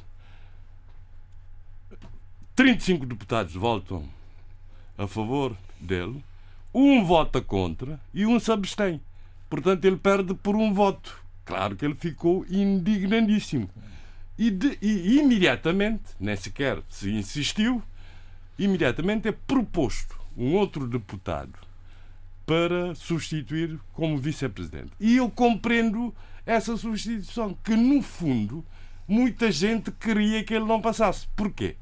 Porque senão o presidente, o Austelino Correia, que é de Santa Catarina de Santiago, e o Orlando Dias, que é de Santa Cruz, em Cabo Verde, em Cabo Verde é de Santa Cruz, teriam duas pessoas nos cargos mais elevados da Assembleia Nacional. Quando até agora, até agora o que é que aconteceu? Todos os presidentes da Assembleia Nacional foram do norte, uh, foram de, não santiaguenses. Uh, portanto, o que dizemos sampailhudos, não? Uh, do Sal, de, de, de, de outras ilhas, Santa do norte, etc. Agora, quer dizer, podia-se cair, mas o vice-presidente era sempre de coisa. Portanto, temos que pensar também nessa questão do equilíbrio regional. Está, está esclarecido. Uh, e, está esclarecido. E, e, e, é isso, ele ficou indignado. Portanto, Pronto, digamos que o PCB teve uma boa vitória nesse início de mandato e parece, e o MPD tem que tomar cuidado para não haver fraturas e dissensões e essas coisas terríveis. Isto para é? todos, ficamos por aqui. Sheila, vamos a, e depois vou ao Eduardo, se não se importa. Sheila, primeiro, a democracia moçambicana depois de Afonso de Lacama e Davi Simango é um estudo do Instituto Eleitoral para a Democracia em África que me parece francamente interessante. Muito interessante. Eh, eu ouvi, nomeadamente, o professor Egídio Guambe eh, eh, explicar a importância deste estudo e eu, e eu eu vou imprimir o artigo porque quero lê-lo realmente a fundo, uh, porque é também algo que me, que me tinha já uh, colocado a mim mesma, que era depois da morte da Vichimango, há, eu acho que há uma solidão em termos de democracia, na democracia moçambicana. Um vazio da oposição. Uh, eu acho que a oposição enfraqueceu, há um estilhaçar de, de, oposição. E acho que este estudo, e aqui eu vou ter muito cuidado, novamente dizendo que ouvi o professor Egídio Guambe, mas não li o artigo, porque uma coisa é ouvir, outra coisa é ler, no meu tempo, em silêncio. Mas o pouco que ouvi é algo muito interessante. Porquê? Porque tanto Afonso de Acama como Davi Chimão eram duas pessoas extremamente carismáticas, com, de, com características de, uh, de, partilha do seu pensamento, de estar com os outros e com o outro de uma forma diferente, mas conseguiam congregar ao, ao, à sua volta uma, alguma, e aqui vou ter cuidado, alguma uh, solidez e, e, e concentração de, de, vozes, vozes unânimes, vozes que os seguiam. E, portanto, uh, Davi Chimango e três anos antes uh, a morte de Afonso de Acama vieram tornar volátil e solitária a democracia moçambicana. Neste momento, a Frelimo é uma voz hegemónica, sempre foi, mas tinha nestas duas personalidades e vozes muito ativas, vozes muito uh, carismáticas e até bastante, diria, uh, muito próprias, no sentido em que depois é o perigo do carisma uh, destas personalidades é que não deixam uma espécie de. Secam tudo à volta, não é? É como eu uh, eu, eu não gostava de pôr a coisa dessa maneira, porque também não vamos desmerecer quem que muita, não vamos desmerecer não, quem está à sua volta. Deixa-me mas... só que eu pareça, a expressão nem é minha, isto foi, isto foi utilizado quando Cavaco Silva tomou o poder e, e às tantas dizia-se que ele era um eucalipto que secava tudo à volta dele. Eu, eu não vou sequer tecer uh, considerações porque uh, não, não, não, é um, não estou instruída na empatia com essa pessoa, portanto uh, eu vou passar à frente. Um, E, portanto, como eu estava a dizer, eles são um verdadeiro, vou usar aqui uma metáfora, um embondeiro. E okay. que, portanto, uh, à é volta, uh, logicamente, o embondeiro terá. Uh, não estão solitários, mas não têm consigo quem os acompanhe. Tem uma equipa, logicamente, uma equipa que lhes dá apoio, que lhes, que lhes oferece lealdade e oferece compromisso e alma, mas que não representam esta, esta ideia de soberania e de, de uma espécie de, de uma, uma, uma visão maior. E, portanto, neste momento e eu acho que este estudo veio ao encontro também da minha, da minha reflexão pessoal, neste momento, pelo fato das características das duas pessoas, Afonso de Lhacama e Davi Chimango, não há um, uma espécie de substituto, pelo menos para já, uh, nos, nos, próximos tempos, que possam suplantar ou que possam até trazer uma espécie de, de, de algum eh, conforto e tranquilidade. E, portanto, este estudo, entre outros aspectos que vai aprimorando outras questões, uh, alerta para essa para esta, para esta solidão democrática em Moçambique. Uh, achei um, uh, uh, a intervenção do Egídio, de Egídio Guam muito interessante, extremamente esclarecedora, e aqui vou ler o início da, do artigo um, que tem como título para além do primeiro título é Democracia Moçambicana pós Afonso de Acama e Davi Chimango e depois tem como subtítulo uh, Iminente fim da oposição em Moçambique que, que, e que começa assim Uh, numa entrevista que uh, uh, Afonso de Lhacama concedeu após a derrota nas eleições presidenciais de 2014, diz Afonso de Lhacama, começa a citação, a minha morte representaria o fim da oposição em Moçambique, uma vez que a pretensão autoritária do partido governamental iria se sobrepor aos princípios democráticos. Fecho citação. Uh, talvez Afonso de Lhacama estaria já uh, uh, antecipando algo, algo que, se, que, neste momento nós sentimos. Nós vemos uh, um, uma espécie de, de monólogo governamental. Mas aqui vou só terminar a minha reflexão dizendo que, não obstante esta reflexão e este artigo muito interessante, venho, eu agora vou usar a expressão do meu caríssimo colega uh, Abílio, não obstante a, a fraca oposição ou, ou, uma oposição mais solitária e mais vulnerável, a verdade é que no tempo de, de esta oposição se demonstrar digna e ativa e, e moralmente a, par das suas reivindicações, uh, fê-lo de uma forma desastrosa. Estou a falar quando de toda a gente houve uma aposta em aumentar as regalias uh, dos deputados e agentes de, da Assembleia. Portanto, deixo aqui uma pequenina consideração minha, que não é pessoal, é da minha reflexão como uma pessoa que trabalha sobre estes temas e que pensa estes temas. Para terminar, se me permite, uh, João Pereira, e, e não estava na, na, na, minha agenda, mas às vezes o final do dia já começa a ser um final de dia cansativo e, e, e, sem querer o meu cérebro falha comigo. Eu queria só chamar a atenção para a partida de Gerard uh, Liziang, um grande historiador, um grande académico, um grande intelectual, embora não uh, originariamente moçambicano, mas que dedicou toda a sua vida, todo o seu compromisso de pensamento uh, a Moçambique e aos estudos moçambicanos. Um, foi um grande dinamizador ao nível do Departamento de História da Faculdade de Letras e Ciências Sociais e do Arquivo Histórico da Eduardo Mondlane. Faleceu com 81 anos e eu não poderia deixar de uh, dar aqui uma voz de gratidão, porque eu li alguns dos seus trabalhos e também os pêsames a uma família que não conheço, mas que merece de quem uh, está atento uh, a todo um, um espólio que é deixado, partilhado por gerações, a Gerard Lisiang. Temos seis minutos para partilhar entre o Eduardo Fernandes e, e o Abílio Neto para notas eh, internas. Eduardo, vou assim um, à questão do FMI, um, que lembrou que a ajuda financeira Bissau depende das necessidades e das reformas.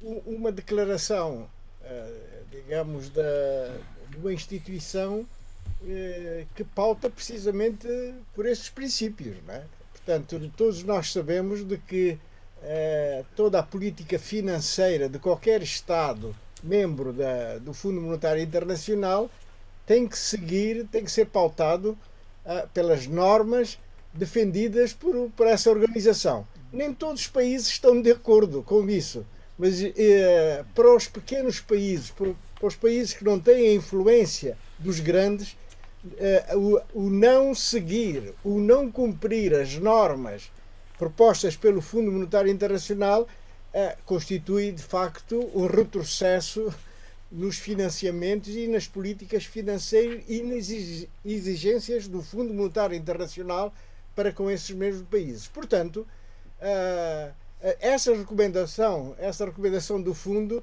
é para seguir à letra, é para seguir à letra. Não nos esqueçamos de que o fundo, ao abrigo do artigo 4 uh, tem missões periódicas aos nossos países, a, a todos os países, e o, o digamos, uma, uma apreciação negativa por parte do fundo poderá custar caro ao país, nomeadamente em termos de financiamentos e de, das políticas financeiras internas do país, é? nomeadamente no quadro do Orçamento Geral do Estado.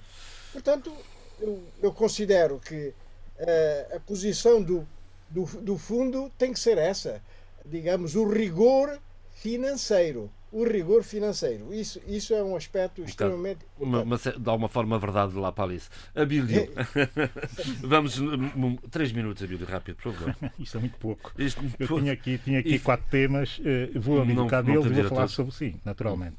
Compreendo. Uh, mas vou ter que anunciar os temas que eu tinha e que vou, enfim, ter, tentar abordá-los na próxima semana, pelo menos dois deles. O primeiro tema era o buzinão reação ao buzinão, o buzinão energético ou contra o apagão. Uh, a reação da cidadania na, contra os... Exato, eu e a minha ligação com a cidadania. Esse era um dos temas que eu, que eu uh, trazia e o tema era exatamente o buzinão, a reação, a grande desilusão, o apagão continua e o, aventur, o aventureirismo, uh, basta lá saber quem são verdadeiramente os aventureiros. Se a cidadania ou se o poder, nomeadamente uh, o governo, uh, na pessoa do Sr. Primeiro-Ministro, que considerou os cidadãos que se indignaram e que optaram de forma pacífica por manifestar-se contra o apagão uh, elétrico, acusando-os de serem cidadãos aventureiros. E lembrando que havia eu, eleições em breve.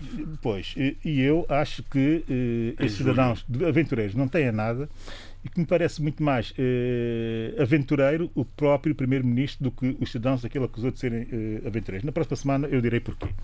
Depois, eh, em dois anos e meio, nós temos três projetos de portos para São Tomé e Príncipe. Uh, isso vai ter que ser uma reflexão profunda também da minha parte, porque uh, este governo uh, entrou com a ideia de dar seguimento ou continuidade ao projeto o último projeto eh, do governo anterior, do governo da DI, que era um porto, sobretudo, de pendor eh, pescatório, eh, mais pequeno e mais, digamos que, eh, sectorial. Eh, este governo eh, entrou a dizer que essa seria também a sua opção, que haveria de dar continuidade dentro daquilo que é a cooperação com a China. não foi assim.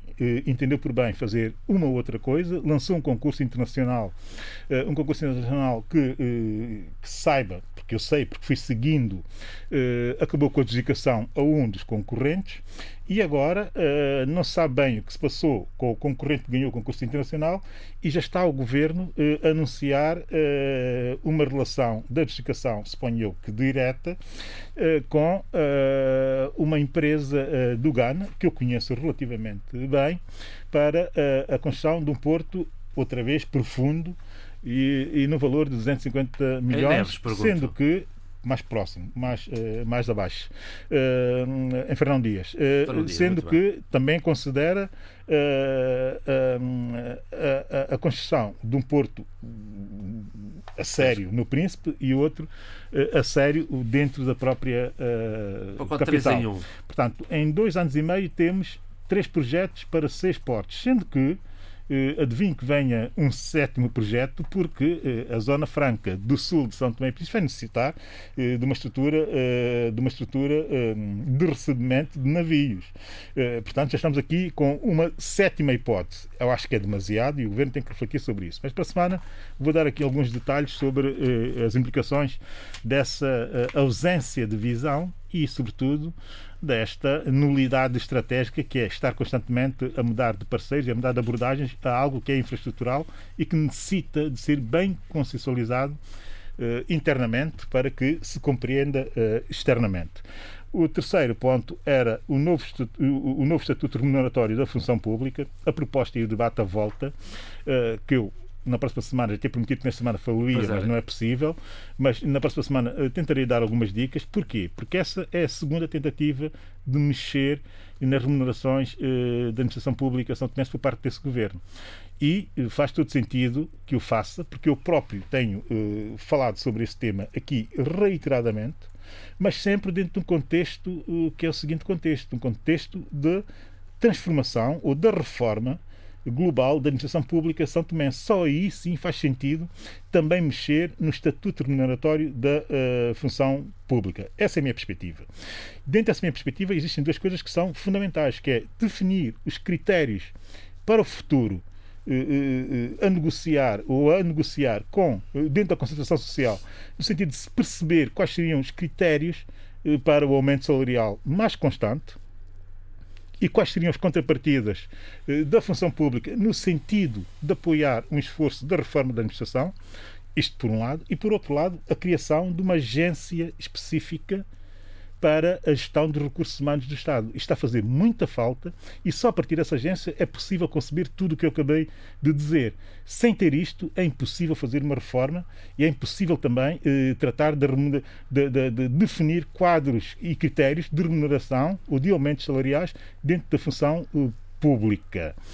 E mais, eh, dizer, e termino aqui eh, eh, rapidamente nesse, nesse tema, dizer o, o seguinte o que está em causa, eh, e esse governo, como eu disse, foi a segunda tentativa, na primeira tentativa, que foi de fevereiro do ano passado, que seria para o orçamento de 2021, o governo fez uma coisa espantosa. Quem vai ler os quadros vai compreender isso, que é, eh, sem antecipar, já devia ter antecipado, o que viria aí com a Covid, da entrada na Assembleia de um autêntico, de um autêntico documento de eh, tremenda irresponsabilidade que anteciparia aumentos substanciais da função pública quando já não tinha espaço de manobra orçamental para o fazer. Seria, ia fazê-lo testando, a, testando a capacidade de negociação com a FMI, quando nós tínhamos coisas mais prioritárias para testar com a FMI, estando agora na posição de ter aumentado ainda mais a massa salarial da, da função pública, deixando muito pouca margem para que o Estado consiga intervir em outras, em outras áreas sem necessidade do apoio direto estrangeiro ao nosso uh, orçamento. Muito bem. Uma, nota, notas... uma nota, positiva. Uh, finalmente passamos a ter bilhete de identidade eletrónico. Isso é muito bom. Uh, mas também convém trabalhar a montante, que é na melhor solidez eh, e na melhor concretização eh, dos registros de nascimento e, sobretudo, também, e eu sei que já está em curso, a digitalização do acervo dos registros que existem em Tomé e Príncipe. Porquê? Porque conhecemos muitos casos de falsificação de identidade no país com projeção uh, clara uh, no exterior. Nós temos um problema grave de pouca reputação da nossa documentação, sobretudo da documentação de identidade, exatamente pela falsificação de registros uh, e de certidões dentro da nossa, do, nosso, do nosso país. Muito bem. Breves notas finais, por favor, Eduardo Fernandes eu recomendo um livro que cada vez se torna mais, apesar de ter sido editado já há uns largos anos, nos anos 90, concretamente em 88, 1988, a verdade é que é, é de uma grande atualidade. O livro é de José Ramos Tinhorão, da editorial Caminho. Grande livro, grande livro. Grande o livro. livro é Os Negros em Portugal. Grande livro, um clássico. Sem dúvida. É, vale a pena a, a, a sua leitura ou releitura. Aprendi muito com isso. Sheila Cano. Uh, queria referir que não poderia, não estive de todo uh, distraída, pelo contrário. As imagens que vemos uh, da desumanidade e a tragédia de Ceuta, principalmente os menores a nado a tentarem sobreviver. E nesse sentido, uh, vou trazer uh, da escritora mexicana que ganhou recentemente, há poucas horas, o prémio de literário de Dublin, uh, Deserto Sonoro, de Valéria Luiselli, um livro que vou já li várias entrevistas sobre o livro, já ouvi várias entrevistas com a própria escritora e tudo isto que temos visto acontecer em Ceuta uh, remeteu-me e decidi trazer e sugerir este livro, Deserto José... Sonoro, da editora Bazarov. José Luís Alfaro Almada. Eu não vou recomendar, vou anunciar a recomendação para o próximo programa, que é um livro que eu acabei de receber. receber do Manuel Veiga. E era para ser breve, imagina. Que é Formação do Crioulo, Matrizes originárias, contribuição do português e das línguas Então fica para a semana, para a semana esse livro. Abílio, por favor. Uh, eu, muito rapidamente, dizer só que é um gozo saber que Olinda Beja tem um livro novo, uh, a Gorete Pina também tem um livro novo e vem aí também o livro do Hélio Bandeira, novo, suponho eu. Ah, que bom! E, e, e isso é, é, são sempre boas notícias para a literatura são Tomé. Já agora, depois do. A entrevista da semana da RDP África com o Albertino Bragaça. Pronto, ótimo, era o que eu ia dizer, assim já me tiraste, uh, já me tiraste a palavra uh, da boca. Portanto, são boas notícias para a literatura São Tomé. Agora, para as artes plásticas, as notícias ainda parecem ser melhores. Uh, René Tavares estará em Lisboa com a sua exposição In Memory We Trust, portanto, em duas cidades, aliás, em Lisboa e em Luanda, uh, com a galeria Not a White Cube.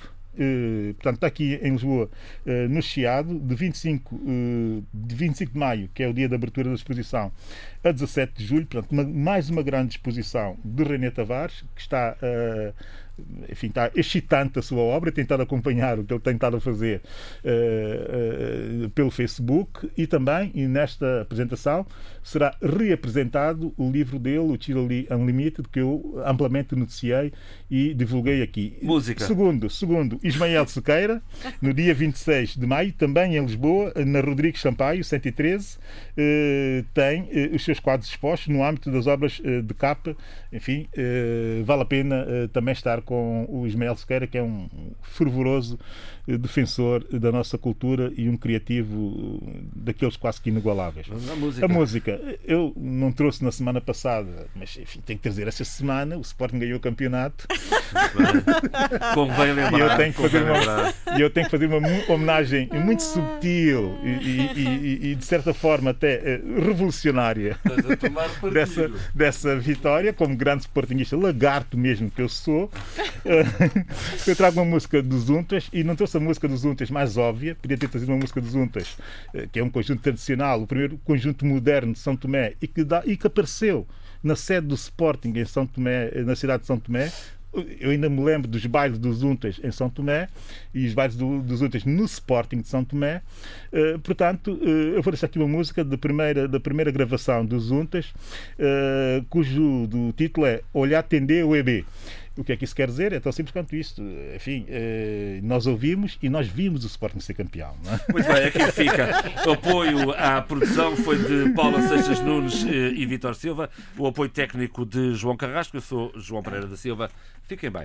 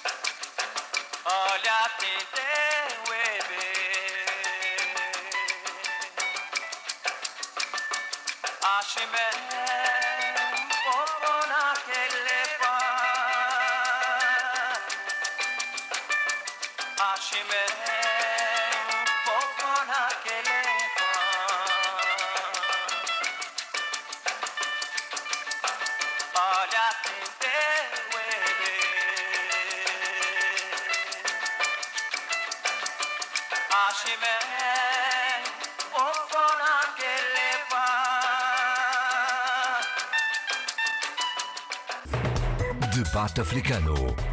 Cinco vozes. Cinco países. A análise dos principais assuntos da semana. Na IRDP África.